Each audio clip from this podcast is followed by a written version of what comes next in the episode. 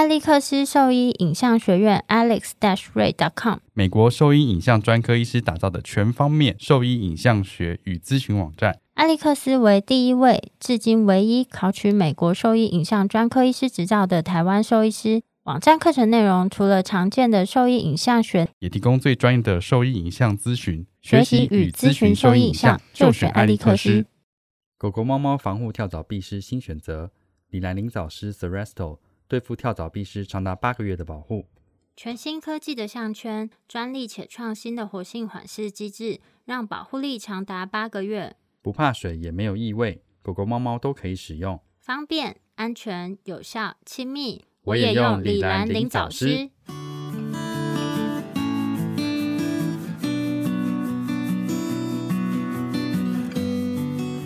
你现在收听的是 Wonder Back Talk，超级好收益的闲聊时间。我是兽医师林哲宇 Steven，我是兽医师肖慧珍。在这边，我们会用轻松谈论的方式，带给大家一些简单而正确的小动物相关资讯，也会和大家分享一下兽医师日常发生的有趣事情。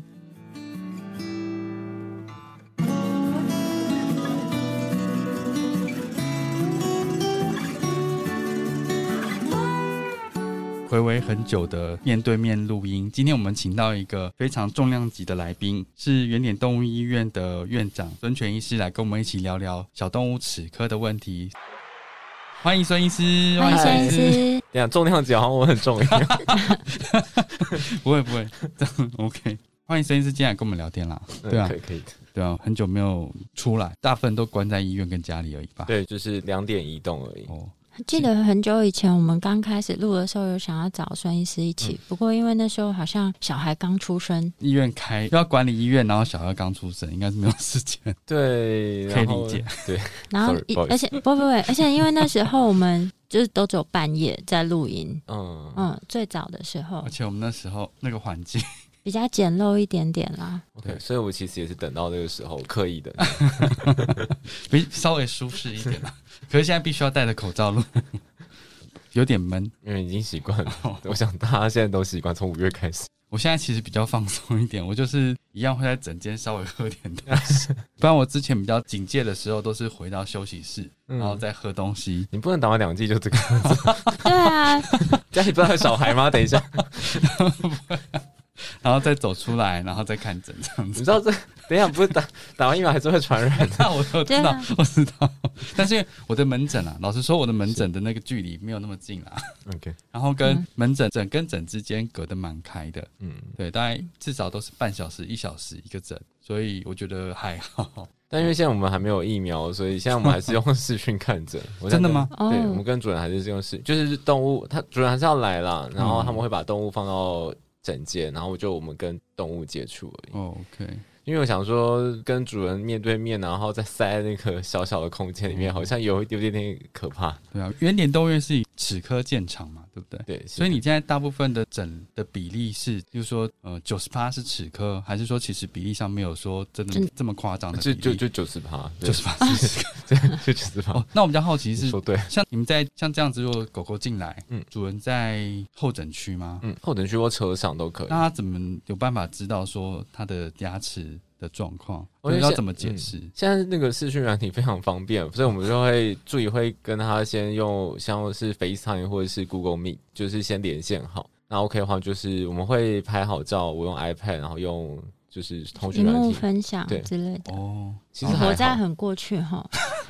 其实我觉得还好了，就是稍微要习惯一下，跟会花一点点时间，因为这样你看不到，这样还是看到主人表情看不太到啊。看主人要放他表情给我看，哦，所以大部分他们都是黑的这样子吗？嗯，不会，大家大家都是不会把荧幕关掉这样子。对，还是要点那个沟通嘛，沟通有大部分是肢体语言，所以还是要看。那这样子在沟通的时候会觉得，哎，就是需要的时间会比较长吗？会需要比较长，因为有些还是有通话问题。哎，抱歉，你刚刚医生，你刚刚那个有有点断讯这样子。哦，不会说就问了一次。对，我上次看了一个诊，大概花了一个半小时的时间，跟他从检查疾病。诊断、后续治疗建议跟治疗的方式，然后方式跟原理跟目的是什么，全部讲完了。你帮他上了一堂课，对，一堂课，然 后然后出门说谢谢医生，谢谢医生。刚跨出门口，立刻又传讯息回来问一个刚刚已经问过的问题。我说我为什么要花这么多时间？就是我觉得他们没有办法一下吸收那么多。啊、对了，是的，嗯，因为毕竟比较不熟悉，你就像问你刚前一个小时看的电视节目内容是什么，你也不可能巨细靡遗的讲出来吧？嗯，看是不是看过的啦。对啊，那也是要看过的、啊。但我觉得应该是某些主人吧，还不是每个主人都这样子吧？对，大大部分还可以啦。对啊，如果每个人都这样，应该是要不是因为他就问了很多问题，所以我就会哦变得要解释很多。然后，但是我解释完之后，他根本就没有吸收进去，对有些人就是喜欢问，但是不想听啊。但是没有听进去。他觉得大量问，他就好像有在吸收，但没有，他其实我知道耳朵关起来。对我我我我有遇过的主人，这种的，这种的，这种的，对我嗯当下会觉得心有点累。对。然后之前有个主人问了，然后出去大概，然后后来那半天开始疯狂打回来，就问问题。就问一样的问题，，对，然后我们助理就跟他说：“你可以把问题，因为打了三四先先通了，写下来对，然后生气，我不能问问题吗？对我，能不能问问题？我问问题不能问吗？这样子，哦，其实我觉得很多这样子，所以我们才会每次通常出去，我就给他一个评估表，啊那上面就会把刚刚比较讲到一些重点列上去。对对对幸好有列这个，所以他加问的是说，哎、建议这个治疗的目的是什么，或者是这个治疗的效果是什么，嗯所以我只要再补充一下就好了，，OK，可以杜绝他再问重复的问题，对因为我相信他们是记不住的。对，而且我觉得有时候看诊有拿到一些纸本，好像蛮有感觉的。对，可能就会花比较多时间啦。我现在是因为我边检查，然后边做建议的时候，我的住院医师会帮我把它打下来，哦，所以我大概结束之后，只要再花五分钟看一下他打的 O 不 OK 就可以。所以每次都会重置一份哦。等一下我我在采采谁在采访谁？但我有点好奇。但因为我们医院就是有一个制式的一个表格，对，嗯齿科的表格，就是我只要填东西，就填它的上去就可以。哦，我我大概就是几次会有一个新的，嗯但不一定啦。嗯。通常是疗程结束之后会有个新的，嗯。然后后面会有后续的建议，嗯。就看他是不是要持续做，还是说到这个为止，后面建议的复诊时间多久回来，这样就好了。嗯，对啊，大概就是让他们有一个底，然后给他们做选择，啊哦，不要发呆。没有，我没有发呆，那就是比较好奇，就是说，孙医师是从兽医系毕业之后就想要往齿科这方面发展吗？还是说，就是什么样的契机让你觉得就是想要往齿科这方面走？我之前好像有看过一个你分享的内容，是说觉得好像每年这个动物都。一直回来洗牙，但是洗牙的状况并没有让他的口腔健康就有明显的改善。你只能第一年拔三颗，第二年拔五颗，然后后来越拔越多，让你走向这个契机。那不晓得除了这个之外，还有什么是影响你走向这个方面？小沈很厉害，这这这真的是我的原文，这是我原文哎、你有做功课、欸？当然有啊，废话。没有，但以前学校根本就没有齿科啊，完全哎你那时候没有吗？呃，这就尴尬了，就 刚好那个空窗期是不是？空窗期。因为我以前、呃我我以前在大五的时候有有忘记哪一个牙科的医师有来帮忙上，对对对，有来帮忙上课啦。但至少我觉得会有一个概念在啦。对，但是那个以前老师 教的还比较算是比较古老的人类的牙科哈，哦，所以在实际操作上呃有蛮大差距。但是你说以前学校大致上还是回到呃拔牙跟洗牙而已，就是洗牙跟拔牙，它大致上啦，这样没有没有什么做什么太多其他的事情。的确在学校是没有看到的。对啊，嗯就是就是做这些事情，而且还不一定每个外科医师都会拍 X 光片。当年了，我那时候还是这个样子。呃，我们那时候也没有真的全口都有拍每次，对啊，对啊，但所以他那个 SOP 是没有建立起来的。对，没错。然后，那我一开始当呃毕业，我没有念研究所，我就出去呃当一般的 GP，、嗯然后在陆家动物医院。那一般 GP 就打预防针啊、结扎啊，那洗牙么都要做。对，咱们都要做。然后的确就跟小石说的一样，我一开始就是遇到洗牙的嗯病患，就是每就我好像没有解决问题，我好像这样做是不可能帮助到他的，嗯就是我好像没有没有什么办法，所以就是失败了嘛，就要我们就要去找原因，就是要去找文献，然后才发现哇，原来就是小儿牙科有这么多东西可以做。嗯就是你会觉得说，感觉说，哎、就算在教学医院，也只做到这样而已。哎、你干嘛 每次动不动就要攻击教学医因为就我们？母校啊，我们自己说还好吧是？真的、啊。你们也是吧？没有，我们那时候就有很优良的学长姐在了。胡说八道！啊，我带我的是俊生学长没有，我说我说此科、欸，就是外科，就是有俊生学长啊、A 良学长啊什么的，相当优秀啊。哼，讲话真的是四两拨千斤。没有啦，我是说那时候感觉说，就算是到教学医院了，做的还是只有这样子而已的感觉啦，好像跟外面没有什么太大的差别。对啊，就是以前学校好像没有做太多，我觉得这是台大自己的问题啦。但本来大家就是有不同的专业啊，你也不可能期待，因为老师就那么少嘛，对对？啊，而且老师说，有些科别在那时候就是被忽视的，我觉得算是被忽视的。是啊，但因为大家也不知道，所以好像也不能说什么。因为嗯像现在学校或以前我们那时候有亚佩学甲，然后神经啊或者眼科啊，嗯我觉得就就蛮蛮厉害的，内科啊就蛮厉害的。这这本来就是这样子。那相对的麻醉也就是会相比中心会弱一点嘛，相对的，因为这样就是有没有喜欢，有没有就是有热情在那上面，我觉得是有差异的。可我觉得一个是热情在不在，第二就是学校根本重不重视这个科别。你能拿到的资源有限的话，其实能做的事情就是那样子。嗯但因为讲到回牙科，好像嗯就是整、好像之前我就没有人太认真在做这些事情，就是对。然后后来，所以才我后来就发现了很多呃牙科相关资讯。那那时候也蛮谢谢我老板的，就是陆家金医师，他他超级喜欢看书的。哦，就是哦你知道什么新书啊？就是你看到那个新书发表，然后嗯过两天就摆在书柜上面，各种科别的，你想象到所有的他都会买这样子。哦，哦，几乎都会买。然后他我们那时候医院有三个论文期刊，他都会买下来，嗯，他都会寄到医院，所以他就一直在疯狂在看书。所以就是你知道，老板在看书，你也要看书响，到你。嗯，你也要看书，你要去找资讯。虽然那时候我们是做的是一般的 GP，但他很认真在做知识的那个更新对更新。嗯我觉得影响到我了，嗯就是我非常非常大的改变。虽然他没有直接教我牙科，但是嗯这个习惯我觉得影响到我非常非常非常多。就持续进修的习惯。对，持续进修。然后那时候，呃，他那时候也会赞助我们去欧洲，就是会资看你们的兴趣，然后让你们去上课。对，派我们去欧洲上课。所以是从那时候开始。对，就是大概呃工作一两年就开始有发现这个问题，然后先从 paper 啊，然后书专教科书，后来就准备要开业的时候，就去欧洲啊，跟美国的年会，就看看我收到的资讯到底是对还是错，就是就实践一下，对实践一下，然后跟听听现在大家在干什么，这样子嗯就发现哦。好像还可以哦，有跟上。有跟上哦。然后，嗯所以现在其实，在做牙科，我常常会问自己啦，就是我到底跟国外专科医师差在哪里？嗯，虽然我不可能，就是因为现在我要去哪，我不太确定啊，我不觉得。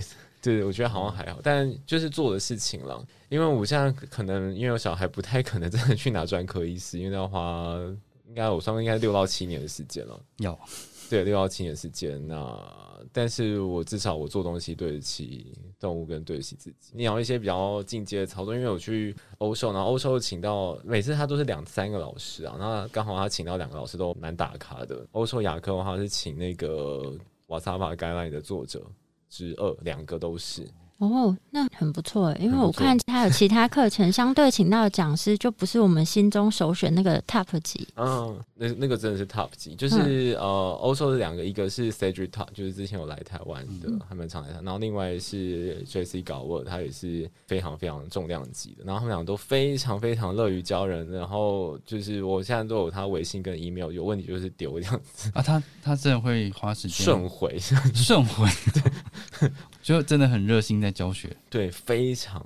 有时候我就问他，有时候那个时候上课时候去问他，问他一个问题，他就开始就是写长篇大论，就是开始就要跟我，就是要教会我 对，变成说也是说他对这个领域是非常熟悉，然后非常有热情的。对，然后时区还有一直在做研究，真的很厉害。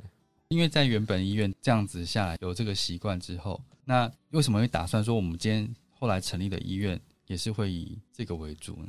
还是说没有特别想？对，一开始也不这样奢求，因为因为真的真没有做过啊，因为以前真的没有这样执行过，所以呃，因为以前医院没有吃 X 光，那他们后来有了。那个时候因为自己开医院嘛，总是呃当老板有点营营收的概念，所以一开始还是以 GP 为主，然后牙科的话就尽量推广。那当然，我也觉得我们牙科会做的是比较呃前面跟比较完整的，那也走到了现在。所以后来换医院换地方的时候，就一年前大家换医院的时候，也用牙科就是这个科别为主，然后设立医院，设计医院的所有的装潢这样。那你那个医院的名字有什么特别的含义吗？嗯。原点的话是，就是我们的初想是希望让动物恢复健康，然后回到呃它跟就是主人最原始的那个状态。原点，嗯，然后因为我是基督徒，所以呃这时候是不不能只是靠我们，不能只是靠医生，那因为我们的知识或技术还是需要恩典才能够得到，所以才换了一些字。哦，原来是这样子的典故。对，一个人想的吗？就我跟老婆了。那中间没有其他的名字，就只有这个。感觉应该是要有两三个，然后拉扯一下，最后是这个。没有，你知道我取我女儿名字就是单名，因为我想不出第二个字。真的哦，是哦，单名。对，跟我一样是单名，因为我们想不出第二个字。所以两个都是单名，两个都单名。他双胞胎，我知道，我看到很厉害，又开又有双胞胎的，真的是燃烧生命。那时候觉得说哇，那医院你比较稳定了，可以休息一下，马上怀孕。然后一次给你两个，对。然后那时候很有趣是那个我跟老婆做婚前辅导的时候，那时候我们就说我们要两三个小孩。然后那时候怀孕了，我们要装，我们准备要去做超音波产检。然后他他就在车上说，不管就生这一次，就生这一个了。嗯，不，他说不对啊，你那时候明就说要两要要两三个，一扫下去双胞胎就两 个，完全无法反悔，就一次就结束。他这样子，所以你后来是分工。太太在家这样子吗？没有哎，他也是要工作，他也要工作。对啊，因为那个呃，知识取得跟做这些作业，就是跟就是完成牙科这个部分，我们俩是有点分工合作的。就是呃，因为我老婆比较属于天才型的人，所以呢，呃，我是比较属于就是苦练型的人，所以我呢，我会需要苦练去收集很大量的资料，然后我会跟他讨论，然后我们会。再统合出一个比较完美的结果，嗯，所以我们是有点要一起合作的状态，所以他还是要到医院，要那时候？要啊要，他那时候他到他工作到生前两周才去休息，哦，那脚肿到不能再肿了，然后那个蓝白蓝白拖都穿不下，然后啊，那真的很肿哎，水肿他就会压迫，嗯，这样不是心情很差吗？呃，他那时候常常赶人家出去吗？应该不会吧？干嘛这样子？你们这样子对产妇尊重吗？没有啦，他需要一些情绪的宣泄。没有啊，我觉得回家揍你而已，他没有。我我觉得就是可能工作对他来讲也是一个他兴趣然后喜欢做的事情啊。放松吗？我觉得就是遇到不错的事主的时候，你有这么大的前提在。没有，我觉得工作还是会有它的成就感跟愉快的来源啦。我们其实没有那么多，反正他就放不下而已。哦，害我讲了那么多，你早说嘛，早说嘛。因为当时就是还在比较人少的时候，所以需要辛苦一下。哦，当时是这样，真的辛苦，真的辛苦了。所以现在应该是比较轻松的时间了。呃，因为因为听现在小孩已经上幼稚园，对对对啊，应该是开始稍微比较轻松一些啦。因为白天的时间，如果白天不用上班的话，对，可以稍微休息一下。对，不然之后又会开始有问题了。暂且是这样了。我看医院之下有没有什么其他计划？就是，所以你们现在除了齿科门诊之外，有在开始做医生的一些训练吗？有啊，就是总是当老板想要那个。总是可以放手的时刻这样子，不过还有另外就是我自己一双手没办法做那么多 case 量嘛，嗯，就是你说我要做超多，要我做超我做超过一天做六七个 case 我做过，嗯，但是总不可能很快，就是都这样做，或是六七个如果十双手我们可以做更多嘛？大家没有概念啦，就是有时候像我们之前在拔一颗牙，有时候一颗牙或者是两颗牙，可能就要拔两三个小时，是有可能的。现在在我手上不会出现。对，没有，我是想说，一般我们之前没有那么熟悉的时候，就是在做单一牙齿的处理，尤其是三个齿根的牙齿没有那么熟悉的情况下，对，你在拔牙可能就需要花这么多力气，这么多时间。对啊，就像人拔智齿嘛，有些人真的很累。然后我以前呃比较年轻的时候在做这些事情，每次处理完之后，我都想说，我以后不要再做这个事，因为觉得好累。然后重点是，有的时候你在处理完这些事情之后。主人不会有太多感觉啦，嗯，我我觉得，我觉得他们不一定有太多感觉，他只觉得说、诶怎么麻这么久，啊，对对，但中间这么挣扎的过程，他们是看不到的。对，而且拔完，然后有些主人说，哇，外面都只说一百块，你怎么收那么快？这样的，对对对，然后这种情况下，我就想要摔器械，就会想要摔摔器械。对，真的蛮辛苦的。对，然后以前真的大家不熟悉这个科别，所以的确在拔牙的时候，很多时候是哦顺便拔这样子，对，所以他们可能只收洗牙的钱，然后最后可能顺便拔了几颗牙这样子，嗯，然后顺便拔的时候就是顺便收几百块，所以那是他们以前留下来的习惯。对，以前不过我觉得得慢慢的台湾的这个部分慢慢的有在转变就是了，这样嗯。对，啊，有就是经过经过几位医师的努力，是。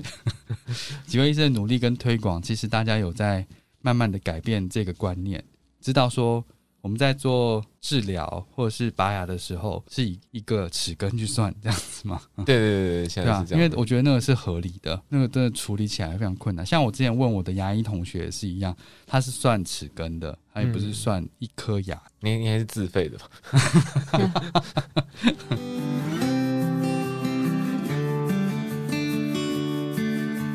大家好，我是原点动物院长孙权兽医师。你现在收听的是 Wonder Vet Talk，超级好兽医闲聊时间，最专业的小动物知识 Podcast 频道。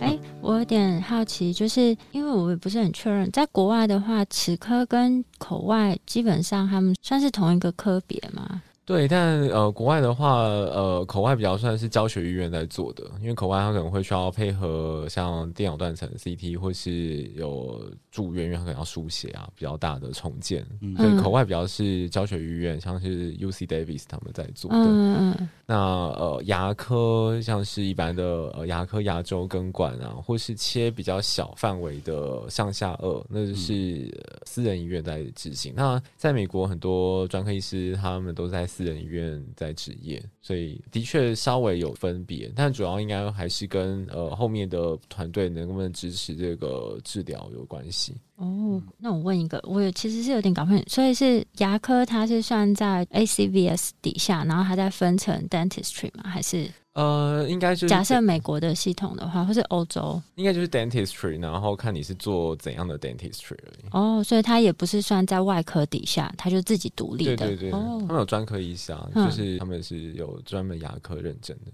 那现在目前刚刚讲的都是比较基本的一些概念。那我想要问一下，是目前在你们医院能够做到比较进阶的一些治疗，包含哪一些啊？就是一般比较熟悉听到的，像是全口 X 光啊、洗牙，然后还有根管，然后矫正，矫正，对，然后切比较小范围的上下颚，就是不是说整个卸掉这样子，不是什么上下颚直接卸掉这种的。然后呃，但其实最常见的还是牙周病啊，牙周病。对，牙周还是最常见的。对啊，我觉得牙周病的治疗好像我之前听是比较少的、比较没有人在做这个。对，然后有成果的，好像也比较，对我还蛮没有特别自豪的，就是 我很常跑呀。我好像没有特别真的，之前有看到有人在做牙周治疗，跟有治疗前后的一些对照的成果出来。比较少，对，真的比比较少。嗯因为其实国外文献也不多，嗯，因为以前就有知道的，好像在小动物做牙周治疗的比例是很低的。嗯然后，因为以医生以前的概念来说，今天这样子要不要保留这颗牙齿，好像对它的功能性似乎影响没有这么大。嗯嗯所以以我们那时候的想法，就是把它移除掉。嗯那这样子算是牙周治疗吗？这个就要讲回来，就是以前台大 就是洗牙的话都写牙周，你们那时候也是这样吗？我忘我记了。们就学洗牙。没有，我们那时候是写牙周治疗，可嗯能 gay bye 写牙周治疗，但是根本就没有在做牙周治疗。哦，以前就是洗牙跟拔牙，然后我不知道从哪天开始，这个操作就变成牙周治疗。那洗牙、拔牙跟牙周治疗最大的区别在哪边？嗯，他们还是算是一体的事情。嗯洗牙本来算是基本的清洁，拔牙就是最早把它拿掉。嗯但牙周治疗就是在救中间的事情。哦，用骨科头有尾嘛。对对，就用骨科来说好了，洗牙就是前面的检查，然后拔牙就像截肢，但是中间的要修 ACL 啊，要修骨折啊，要修开放性骨折啊，这些嗯没有人做，这样子，哦这这这个这个就是亚洲治疗了。哦，原来是这样。对就是 当骨科医生很好懂。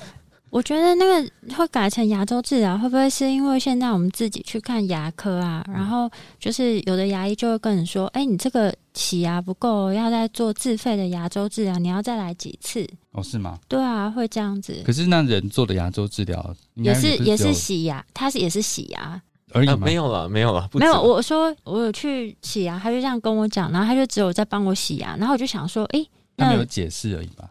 就是有他是他有他有做别的事情了，有可能我去的那间没有而已，啊被骗了。应该不会吧？应该不会了。对啊，那所以牙周治疗其实还是可以做很多其他事，例如说我们之前用的那个嘛，刮刀。就是呃，牙周治疗的话，就是呃，牙周病它指的是牙齿旁边骨头流失，嗯嗯，所以流失的太多，那整个的就是地基会牙齿地基会不稳，那松你就一定要拔掉嘛。那在那个还没到那么严重之前，我们会需要对于失去骨头那一个区域，我们要需要做一些治疗。那主要治疗概念其实是把它清干净啊，就是所有的就是牙周治疗的概念就是清干净。嗯，但是就是你也不能清太干净，因为清太干净，如果你破坏到牙齿本身的结构的话，那你就你会失败。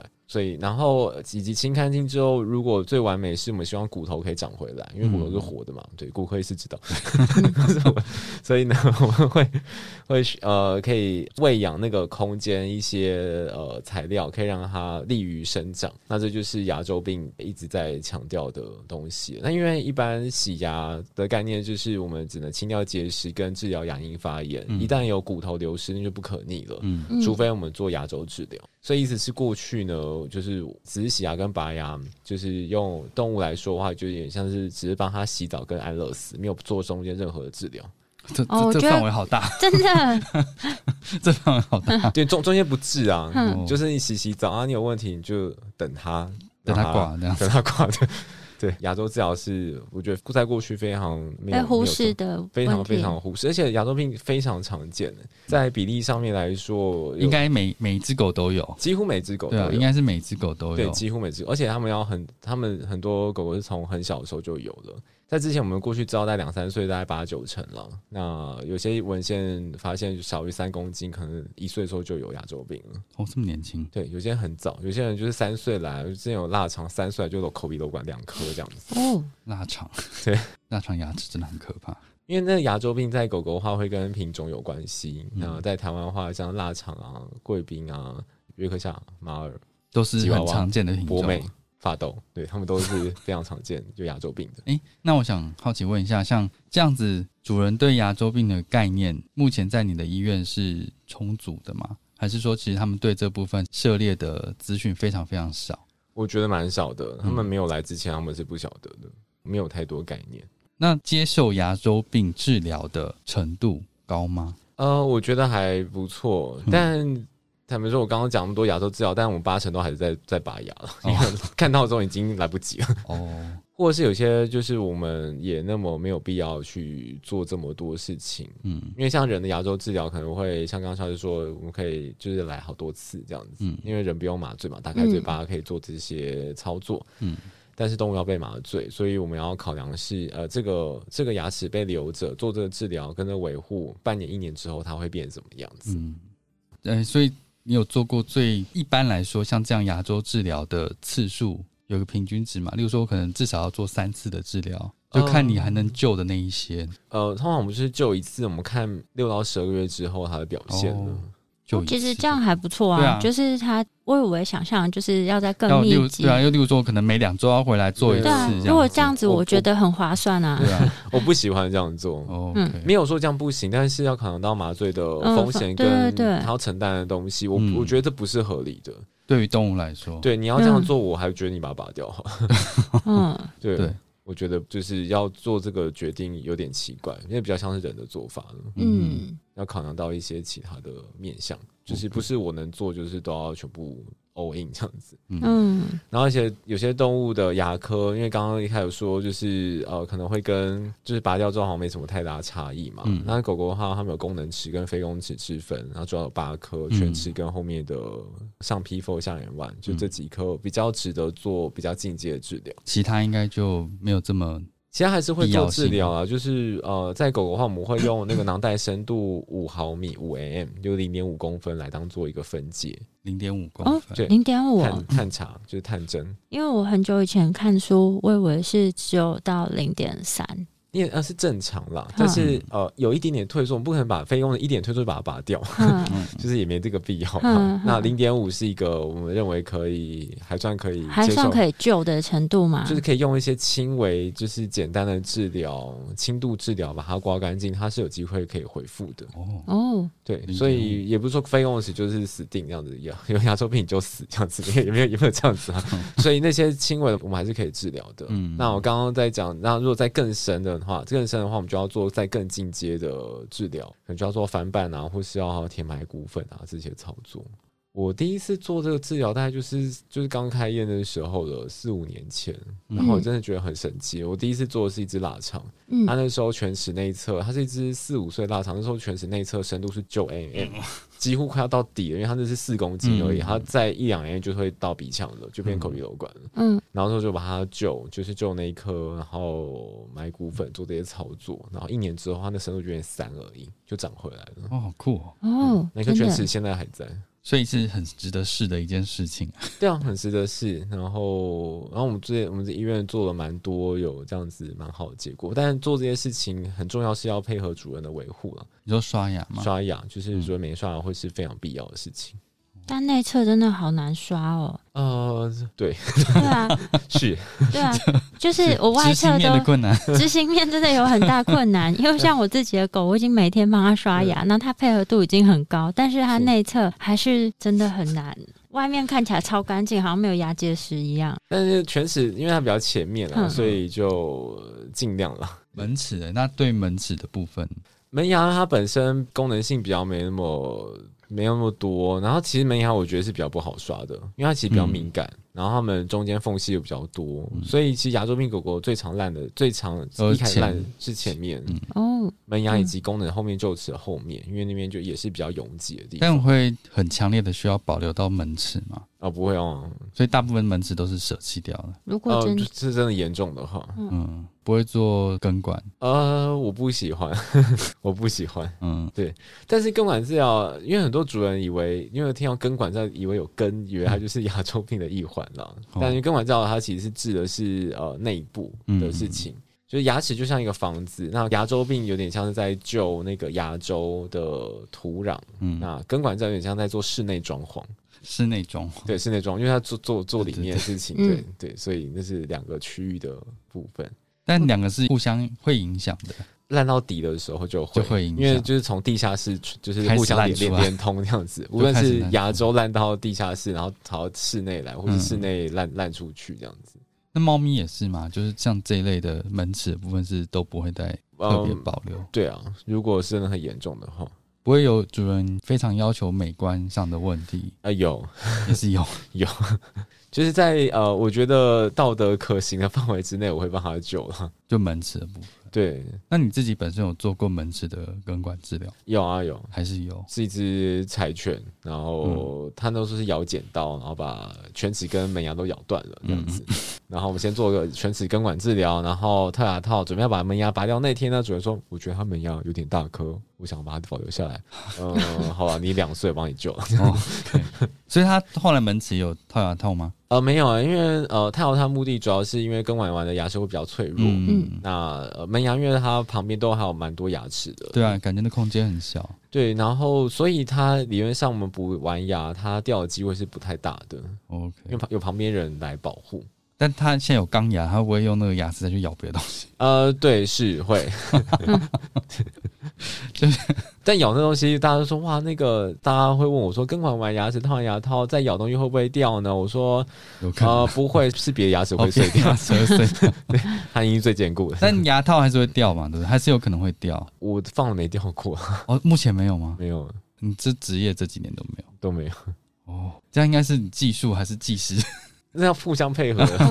这样但真蛮厉害的。但因为牙套掉不掉，还是会跟根管的品质有关系，因为有些时候牙套掉是整颗牙齿掉下来的。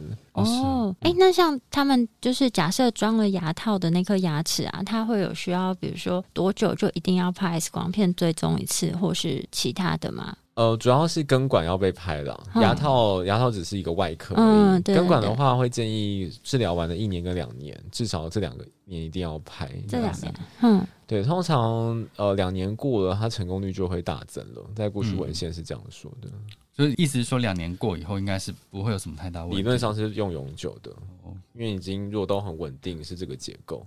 嗯，因为根管它要成功或呃它要失败的话，主要是第一步我们做治疗有没有清干净，嗯有没有填塞好。那填塞如果有缝隙或是外面的补的东西，牙套也算是一个补牙的材料嘛，嗯因为它就是把它装起来。那如果有有些人补牙掉了，虽然你填了马来胶针，但是还是会有一些缝隙，我们叫做 micro leakage，它还是会还是会跑嗯细菌还是会有机会跑进去的。所以如果你补牙呃根管某某个步骤没有做到，或是外面的东西会掉，那那都会增加感染的机会。嗯，所以如果它都是完整，那就还好。好，那就是刚刚孙医师就是先跟我们分享一下一些在狗狗根管治疗，还有一些牙科相关经验的分享。然后，那我们之后呢会再跟大家分享一下关于狗狗牙周以及猫咪口炎的问题。那今天的内容就先分享到这边。如果说对我们分享的内容有相关疑问的话，都可以上我们的网站，我们的网址是 triple w wondervet com t w 或是 Google FB 搜寻 Wondervet 超级好兽医都可以找到我们哦。那今天就先谢谢孙医师，谢谢孙医师谢。谢。